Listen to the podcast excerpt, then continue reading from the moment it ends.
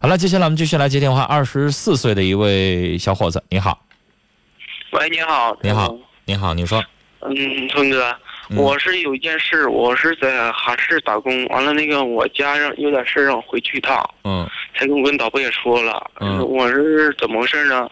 我以前吧就跟我这老板认识，在他嗯。手下待了是七年，七年之后呢，然后那个这是加今年是七年，完了他说一直就是说你在我这在在我这干嘛，亏待不着你，完了。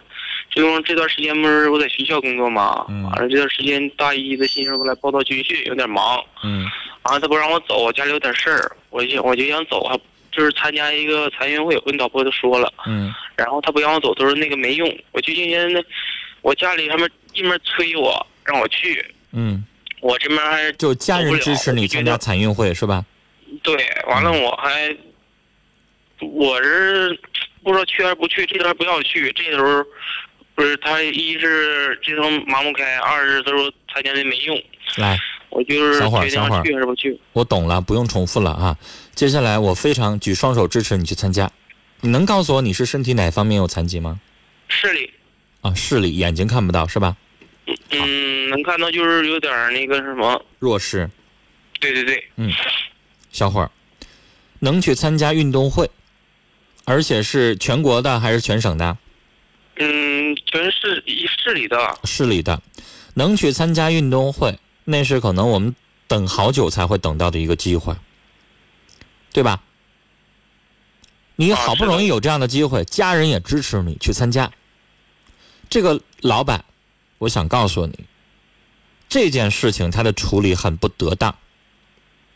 举个例子啊，比如说我先是一公司老板，我手下有十个员工，其中有这么一个员工啊，这个大学本科毕业了，然后呢，他觉得这个公司呢，或者是这个工作呢，他不是特别的满足，然后呢，他想考研究生。那这个时候，我明明知道人家想考研究生，那我就百般阻挠，我就告诉人家：“哎呀，研究生没有用，你消停点，好好干吧。”你觉得这老板做人地道吗？不怎么地道。是不是？你真真正正的什么叫好人？你得站在人家的角度去思考，什么是最适合人家，是吧？那我考了研究生，人家起点更高了，人家有更好的选择，人家找工作能挣着更多，你当然应该支持。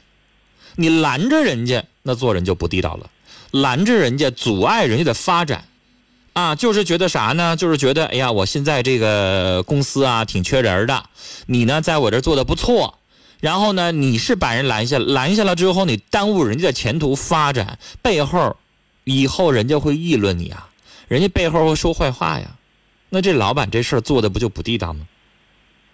小伙儿，你这是个机会。你别管说我最后能不能得着项目取上名次，但最起码我去参与了，我就无怨无悔。但是你不让人去参与，那算咋回事啊？是不是啊？嗯，那我回去应该怎么跟我这个老板说呢？小伙儿说了呢，可能会闹掰。但是我是觉得有一些话得说。你说老板，对不起，啊，我不管你这个让不让我去了，但是我家里边确实是就着急，我得听我父母的，听我爹妈的，多余的咱什么都不用说了，说多了会容易打起来、吵起来。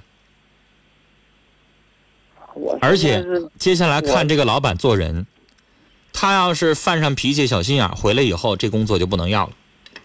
对对对啊这人很有可能我在他在他在他手下七年，他知道，我也知道他啥脾气，他也知道我什么脾气。那我就觉得这个领导就不值得你一直跟着他了。有一些人值得你跟着他一辈子，有一些人不值得。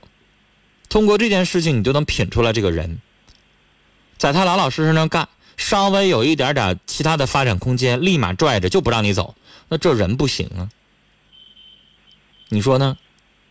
嗯，你在他这儿干，以后别人家能比他给的更多。要是我的话，我得欢迎你去。那人往高处走，谁拦得住啊？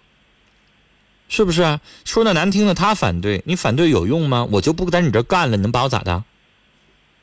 要不讲解起来的话，其实他是他一点都管不了你，对不对？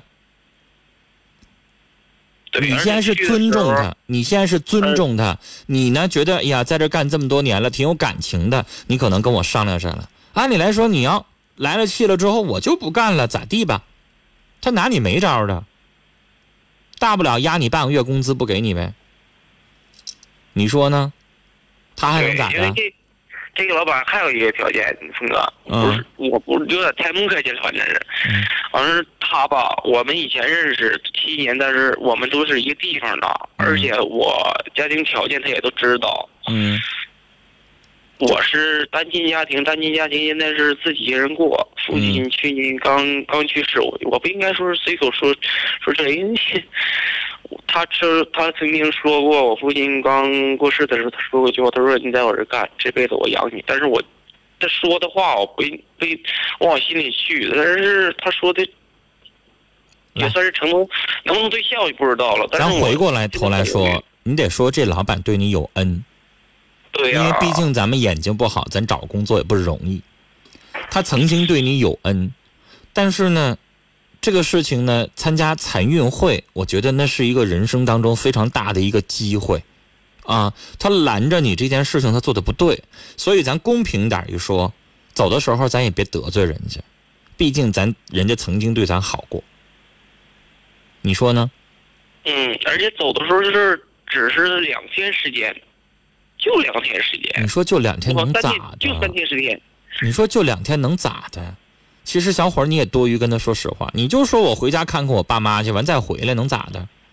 谁还请两天假还不能给啊？我家里条件他都知道，哎呀，他是往一个地方的。行了，所以你就撒不了谎，但是这件事情你慢慢想办法吧，我支持你去。我这现在快到号了，十十六号就就去了，我现在不知道怎么跟他说。不知道怎么说，不说也行。我就有事儿出去一趟，你还管我呀？但是你要走的话，你要想一件事儿，回来这工作可能没了，他会生气。就看他做人是不是那种记仇的人了，是不是大气的人了？你说呢？如果我要是回来的话，工作不能丢，他就他就会拿这拿这话去永远的说我。那有啥的？我就参加个运动会，就两天的时间，能咋的？人这人能能这么不大气呢？行了，小伙儿。如果他要真拿话顶你的话，你自己就找下家吧，再找别的工作吧，只能这样了。嗯，行，是不是啊？啊，但是你得为自己琢磨琢磨，别这个工作没了之后，然后下一个工作没有，到时候你会挠头。啊，下点地方也行。对，下一个工作你得掂对了，开始开始找了。啊啊，要不然到时候折手啊。好了，跟你聊到这儿，再见。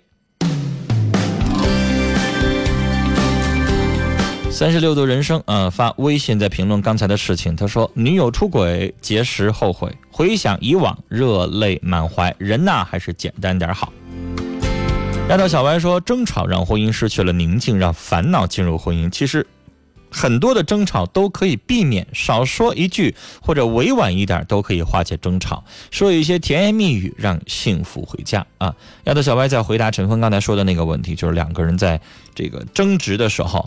在争执的时候，这个怎么办的问题？接下来我们来看春暖花开的微信。他说：“我女儿一岁半，我公公啊重男轻女，每次去他们家总是拿话挤兑我们，我该怎么办呢？”你要重男轻女的话，那这种情况下以后就少带你女儿回去吧。啊，你不听老人的这个挤兑话，但是那是他。你老公的爹妈，你改变不了他们一辈子的想法，但要想少惹气，就少带女儿回家。他少看见女儿，是不是也少当你面说这个话？是不是？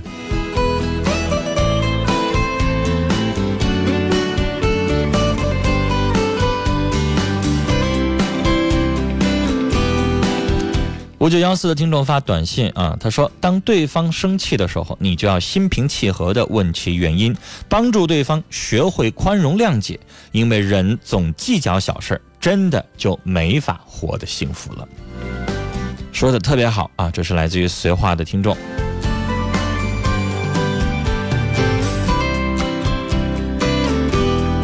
听众陈伟发微信说。啊，很喜欢你的节目，我妈妈也是听节目好多年了。呃，如果有你的见面会就好了，我妈妈一定会参加。我们节目以后会举办活动，多听节目。举办活动的时候，您到现场去就看着我了啊。继续来看听友的微信。